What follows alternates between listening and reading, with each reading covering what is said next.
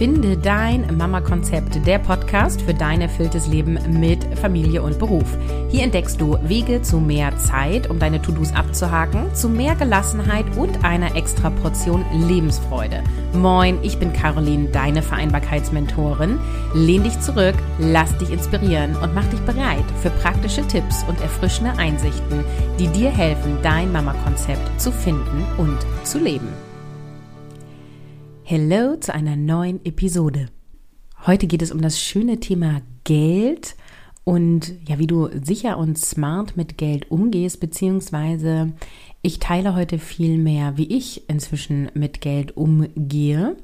Ähm, und das hier ist natürlich keine Finanz- oder Investmentberatung in irgendeiner Form. Ich hoffe einfach, dass dich meine Ansichten und mein Wissen inzwischen darüber ähm, weiterbringen, dein erfülltes Leben mit Familie und Beruf zu leben und dir selber zu kreieren. Denn Geld ist ein mega wichtiger Faktor, wenn es um Vereinbarkeit geht. Und wir haben ja oft äh, Glaubenssätze in Richtung ähm, ja Geld und uns fehlt es ja meistens auch an finanzielle Bildung. Ne? Und finanzielle Bildung ist der Schlüssel zu einer Unabhängigkeit für dich als Mensch. Und deswegen ist es aus meiner Sicht total wichtig, sich mit Geld zu beschäftigen und auch Geld klug zu verwalten. Und Geld klug zu verwalten bedeutet eben nicht nur deine Ausgaben zu kennen, sondern auch Prioritäten zu setzen für deine Ausgaben und eben nicht nur für jetzt, hier und heute und für dich und deine Familie, sondern auch, ja, äh, für dich und deine Zukunft. Und über Geld, Glaubenssätze und Money Mindset soll es heute primär nicht gehen. Ähm, darüber habe ich aber relativ ausführlich bei meinem Vortrag Geld und Vereinbarkeit gesprochen. Und der ist auch in dem großen Vortragsbundle drinne, was du dir jetzt sichern kannst. Da sind elf transformatierende Vorträge drinne, also ein Paket sozusagen. Und ähm, in dem ist auch der Vortrag Vereinbarkeit und Geld drinne. Und dort geht es darum, was Geld mit Vereinbarkeit zu tun hat. Und da lernst du auch, wie du mit bisher negativen Gedanken über Geld ja umgehen kannst, wie du die auflösen kannst, wie du die entdecken kannst und wie du neue dienliche Gedanken und Geld entwickeln kannst. Und ich zeige dir auch im Detail meine eigenen Geldroutinen und Kontostrukturen. Auch die Kontostrukturen, die mein Mann und ich zusammen haben und wie wir uns das aufgebaut haben. Und das ist ein Riesenbaustein für unsere Vereinbarkeit ähm, und für unsere gleichberechtigte Elternschaft. Bis zum 13.12. kannst du dir das Bundle noch sichern, also warte nicht zu lang und den ähm, Link dafür findest du natürlich wie immer in den Show Notes. Also, wenn es jetzt um Geld geht, ist natürlich Step Nummer eins, du kennst deine Einnahmen und Ausgaben. Und wenn du in Elternschaft lebst, finde ich, sollte man auch die Einnahmen und Ausgaben von dem Partner kennen weil ich die Haltung habe und das darfst du für dich überprüfen, ob du die auch hast und ob ihr die in eurer Partnerschaft beziehungsweise Elternschaft auch habt. In dem Moment, wo ein Kind dazukommt, also ihr zu dritt seid Minimum sozusagen, ist es so, dass ihr wie ein kleines Unternehmen seid. Da ist es nicht, nur, nicht mehr so, ich bin verantwortlich für mein Leben und das, was ich tue und der andere ist für sein Leben verantwortlich und zusammen verbringen wir eine schöne Zeit miteinander, sondern in dem Moment passiert es, dass wir zusammen Entscheidungen treffen müssen für das Kind und auch für unsere Lebensform. Wo leben wir? Wie leben wir? Ähm, und da spielt auch mit rein, äh, wie viel Geld geben wir für was aus. Und das kennen wir ja auch alle, dass der Partner vielleicht andere Prioritäten hat, Geld auszugeben als man selber. Und dass das durchaus auch zu Konflikten führen kann. Und ähm, ich betrachte unsere Familie, es klingt total unromantisch, I know, aber wie ein kleines Unternehmen. Und ähm, es gibt sozusagen unterschiedliche Geldströme, woher Geld kommt. Das ist zum Beispiel ähm, Gehalt oder das ist ähm, auch Kindergeld und das sind bei mir ähm, nicht meine Umsätze in der Selbstständigkeit, sondern das, was ich mir jeden Monat als Privatentnahme, also ähnlich wie ein Gehalt, rausnehme. Ähm, der Rest bleibt im Unternehmen, weil das Unternehmen braucht ja auch Geld ähm, um liquide zu sein, um ähm, ja, Rücklagen auch dort bilden zu können und um auch äh, re zu investieren. Ne? Und, ähm, und dann wird sozusagen das Geld zusammen verwaltet und ich habe auch Geld für mich. Also, um das auch nochmal klar zu machen, im Vortrag zeige ich es dir nochmal ganz detailliert, aber ich habe ein eigenes privates Konto, mein Mann und ich haben ein Gemeinschaftskonto und ich habe ein Firmenkonto. Also es ist absolut wichtig, dass du dein Geld gut verwaltest, dass du deine Zahlen kennst.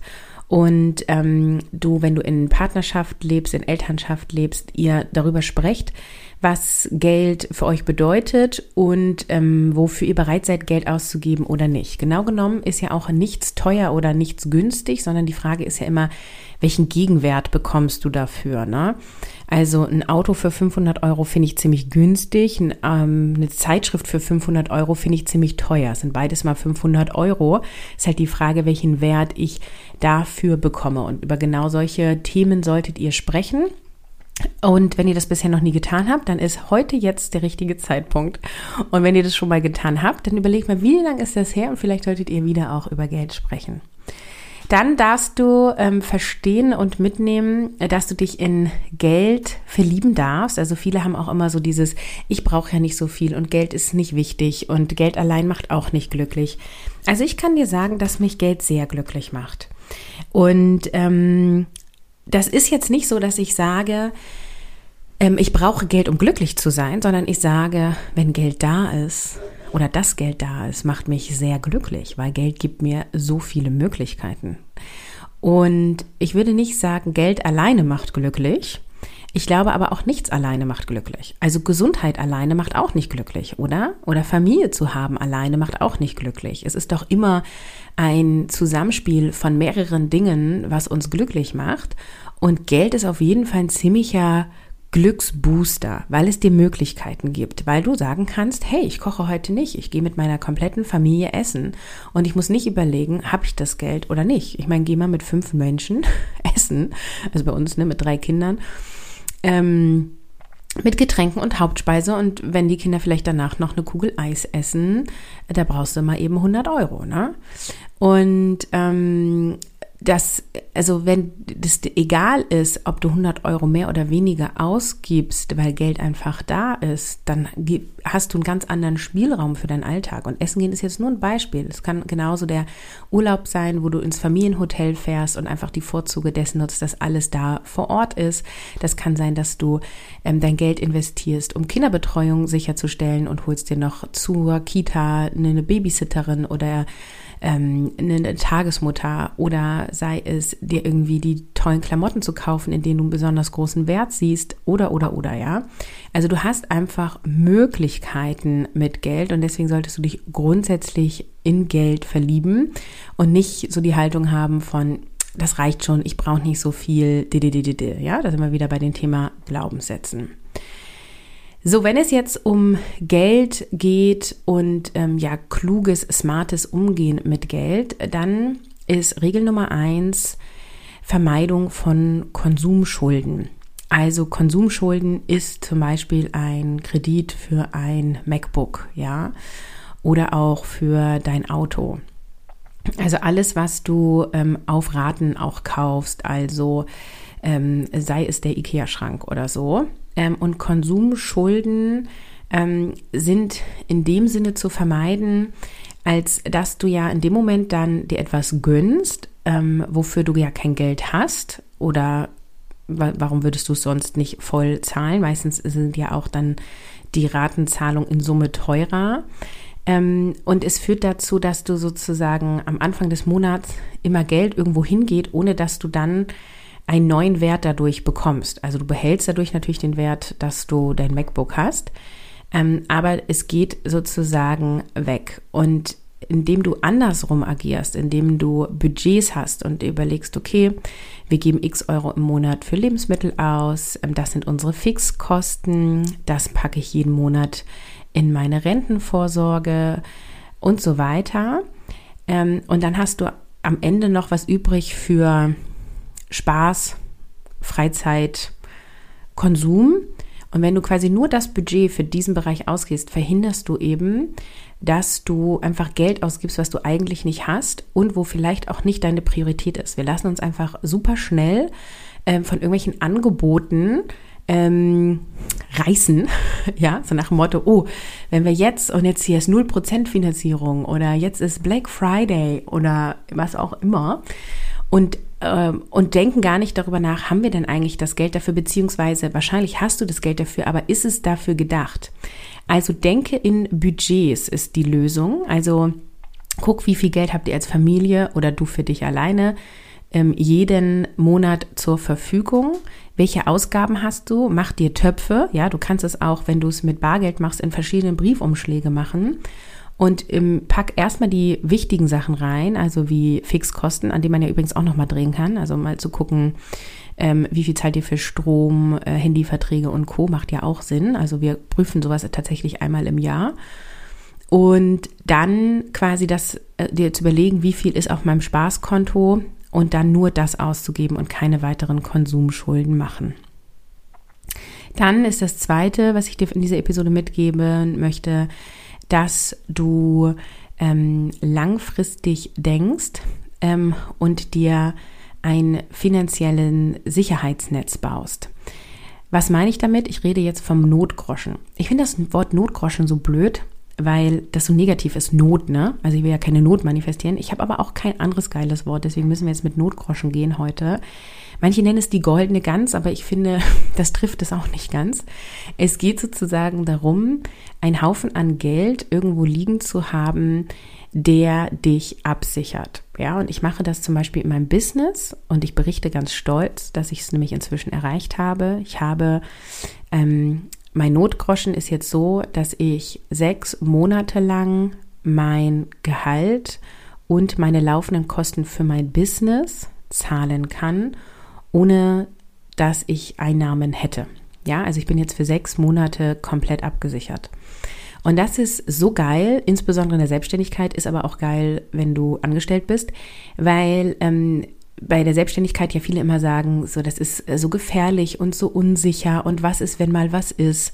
Ja, wenn mal was ist, habe ich meinen Notgroschen.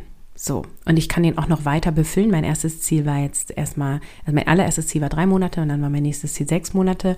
Und vielleicht erhöhe ich jetzt das Ziel auf zwölf Monate. Und es hat natürlich auch was mit Money Mindset zu tun, weil wenn du da nämlich so ein Batzen Geld liegen hast, fühlst du dich voll reich, ne? ja, ähm, ich packe sowas auf ein Tagesgeldkonto, damit ich da auch sofort ran kann. Und wenn du das im Privaten denkst, und im Privaten haben wir auch einen Notgroschen, es liegt tatsächlich auch auf dem Tagesgeldkonto von unserem Gemeinschaftskonto. Ähm, und da ist es tatsächlich eher gedacht für so ähm, ja unerwartete Kosten, wenn eine Autoreparatur ansteht, wenn die Waschmaschine kaputt geht ähm, oder ähnliches, äh, dass wir da immer einen gewissen Betrag an Geld liegen haben, damit wir hier flexibel sind. Genau, also pack mal, bau dir ein finanzielles Sicherheitsnetz und ich empfehle dir hier ein Notgroschen. Unabhängig davon, ob du in Elternzeit bist, ob du angestellt bist, ob du selbstständig bist, bau dir ein Notgroschen. Und das ist aus meiner Sicht also auch genau die Reihenfolge. Erstens, vermeide Konsumschulden und wenn du welche hast, dann zahlst du die zuerst ab. Äh, Klammer auf, ein, ein Immobilienkauf zählt nicht zu Konsumschulden. Klammer zu. Zweitens, ähm, spar dir einen Notgroschen an, leg den irgendwo hin, wo du vielleicht auch noch ein paar Zinsen kriegst und ähm, dass du da abgesichert bist. Und überleg dir, setz dir ein finanzielles Ziel, soll ich das drei Monate absichern, sechs Monate, wie auch immer. Manche haben auch und sagen einfach so, boah, ich habe eine Zahl im Kopf, ja, da müssen 10.000 Euro liegen oder so. Ähm, andere sagen, da müssen 100.000 Euro liegen. Also je nachdem, in welchen Geldkategorien du so unterwegs bist, überlegst du dir halt, was, ne, was du da gerne haben möchtest. Dann ähm, ist der nächste Punkt die Rentenabsicherung, das leidige Thema. Also, das haben wir jetzt alle verstanden, oder? Dass die gesetzliche Rente, wenn wir uns allein auf die verlassen, dass wir Armut erleben werden im Alter, wenn wir sonst keinen anderen Plan haben. Ich glaube, das brauche ich jetzt nicht mehr zu erklären. Wer das heute das erste Mal hört, google mal. okay.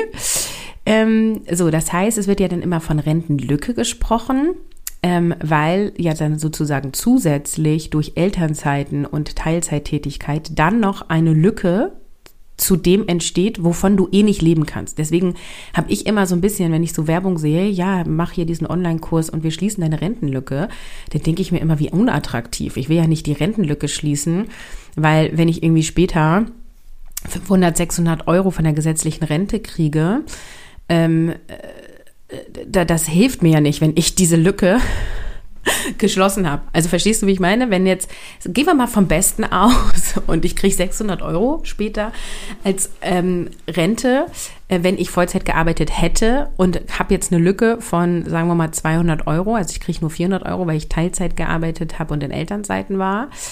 Ähm, dann will ich ja nicht nur diese Lücke schließen von 200 Euro, weil mit 600 Euro Rente komme ich nicht hin. Also da habe ich keine Lust zu. Ähm, das heißt, aus meiner Sicht müssen wir nicht nur die Rentenlücke schließen, sondern wir müssen uns komplett allein um unsere Rente kümmern. Ja, also ich sehe es tatsächlich persönlich so: Ich kümmere mich um meine Rente selber und was dann gesetzlich dazu kommt, das kommt dann auf mein Spaßkonto. On top dazu. Das nehme ich als Gimmick, als, als Sahne auf der Torte. So, äh, so sehe ich das. Ähm, bei dem Thema Rente ist natürlich die Frage, wie machst du das? Und ich wiederhole nochmal, ich bin keine Finanzberaterin, ich bin keine Investmentberaterin, ich bin keine Versicherungstosi. Ähm, ich kann dir nur sagen, ich habe mich informiert, ich habe angefangen, mich zu belesen und ähm, ich habe bisher keine Rentenversicherung gefunden, die ich verstanden habe und die ich für gut befunden habe. Entweder habe ich die nicht verstanden, was ich schon mal blöd finde. Also wenn ich in ein Produkt investiere, möchte ich dieses Produkt verstehen. Ich kaufe ja auch keinen Online-Kurs, bei dem ich nicht weiß, was drin ist. Bin ja bekloppt oder, ne? Also wenn ich nicht weiß, worum es wirklich geht. Ähm, oder ich habe den Rentenversicherung verstanden, aber bin halt nicht bereit, irgendwie da Summe X für Vertragskosten und bla blub zu zahlen. Da gibt es smartere Wege aus meiner Sicht und die smarteren Wege sind Investitionen in zum Beispiel ETFs, ähm, in Aktien, also in Einzelaktien, ähm, vielleicht auch ein bisschen Krypto. Da können wir uns jetzt drüber streiten, ob das Risiko ist oder nicht. Aber sollte man sich auf jeden Fall mal angucken aus meiner Sicht und ähm, können auch zum Beispiel Immobilien sein, die du dann vermietest, also Investmentimmobilien oder, oder, oder, da kannst du dir ja ein ganzes Portfolio für aufbauen. Und damit lässt sich wunderbar deine Rente absichern. Und danach sogar, wenn du sozusagen, du setzt dir ja dann auch irgendwie ein Ziel, wie viel du dann haben willst. Das ist ja aber auch geraten. Wir wissen ja nicht so genau, wie ist dann die Inflation und wie viel Geld brauche ich zum Leben. Ähm, weil wir wissen zwar, was jetzt für uns ein gutes Monatsgeld ist, aber wir wissen ja auch gar nicht, was wir in der Rente brauchen, ja. Also wenn du neue Zähne brauchst oder keine Ahnung, eine Sonderbrille oder so, ähm, oder du willst irgendwie einen Rollstuhl haben, der elektrisch fährt, weil deine Krankenkasse das nicht abdeckt oder so, dann kommen ja auch Kosten, die können, kann ich ja jetzt nicht errechnen. Also es ist ja eh alles irgendwie voll geraten. Aber du musst ja trotzdem irgendwie ein Ziel setzen. Das will ich ungefähr haben. Und es gibt ja auch online so Rechner, die dir da ungefähr so eine Richtung geben. Und wenn du das hast, danach kommt ja dann quasi Vermögensaufbau, ne? was du durch, weiterhin durch Investments machst, die ich eben genannt habe. Das heißt, nach der Rentenabsicherung ist dann der nächste Schritt, Investitionen zu tätigen. Und das ist tatsächlich der Schritt, also Rentenabsicherung und Investitionen ist der Schritt, wo ich gerade bin, ähm, wo ich gerade die letzten Wochen und Monate super viel ähm, ja, Wissen mir angeeignet habe und äh, indem ich jetzt mein Geld neu aufteilen werde und Geldströme neu verteilen werde. Und ich möchte dir mit dieser Episode mitgeben, es ist viel weniger kompliziert als gedacht. also ich habe immer gedacht, oh mein Gott, Aktien und ETFs und oh mein Gott, Zinseszins und wovon redet ihr alle? Und ähm, es, wenn du dir das einfach, wenn du ein, zwei Bücher dazu liest, ein paar Blogs liest, Podcast hörst und dir vielleicht einen Online-Kurs in dem Bereich kaufst oder in eine Mentorin investierst, dann ist das echt keine Raketenwissenschaft. Das ist kein Hexenwerk, sondern es ist äh, ziemlich simpel und auch durch, durchs Internet heute super einfach. Machst du ein paar Klicks, mehr oder weniger. Ich will es jetzt auch nicht zu sehr vereinfachen. Und dann hast du einen ETF gekauft. Ne? Also es geht vor allem darum, anzufangen und dich mit dem Thema zu beschäftigen. Und genau deswegen habe ich auch ähm, mich entschieden, heute diese Episode zu machen um dir zu zeigen, das Thema ist wichtig und um dir zu zeigen, was aus meiner Sicht äh, die Bereiche sind, ähm, die du für dich angehen kannst und auch in der Reihenfolge. Und ich fasse das jetzt nochmal zusammen. Wenn du smart vorgehen willst aus meiner ganz subjektiven Sicht, dann geht es erstmal darum, die Wichtigkeit von Geldverwaltung zu verstehen, also deine Ein- und Ausgaben zu kennen, zu tracken, vielleicht auch eine Haushalts-App zu benutzen. Mich nervt selber, trotzdem ist es gut. ähm, dann ist sozusagen der erste Schritt, Konsumschulden abzubauen, beziehungsweise grundsätzlich gar nicht erst aufzubauen. Der zweite Schritt ist ein Notgroschen für deine finanzielle Sicherheit ähm, ja zu definieren und dann eben das anzusparen.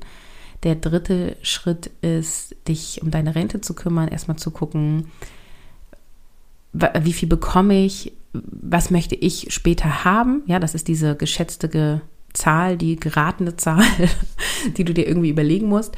Und dann eben schauen, wie kann ich das absichern? Vielleicht bist du ja von Rentenversicherung überzeugt. Vielleicht sagst du, nee, ich mache auch lieber irgendwie ETFs. Und übrigens zu diesem Thema Rentenabsicherung gibt es inzwischen so viele ähm, selbstständige Online-Businesses. Also da guck unbedingt, da findest du so geilen Content auf Instagram, äh, in Blogs, in Podcast. Also ähm, gib einfach mal Geld und Mama, Vereinbarkeit und Mama, Money Mindset Mama ein. Also gibt auch wirklich viele, die sich spezifisch auf Mamas konzentrieren.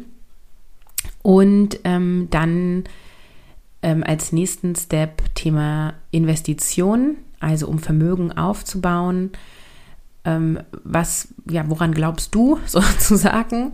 Ähm, und da empfehle ich dir, ETFs anzugucken, Einzelaktien, Kryptowährungen, ähm, auch Rohstoffe würde ich mir an deiner Stelle mal angucken.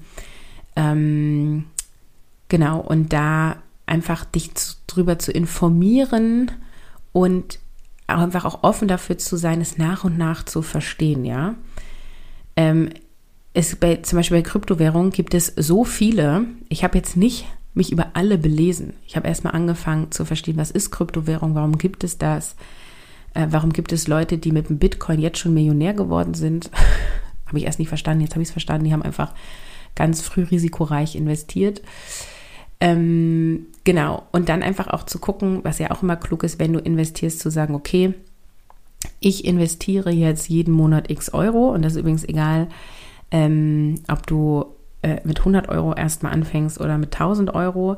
Es geht darum, dass du anfängst. Also du kannst auch schon ein ETF mit 25 Euro im Monat zum Beispiel besparen und dann hast du schon mal angefangen. Das wird dich wahrscheinlich nicht komplett abdecken.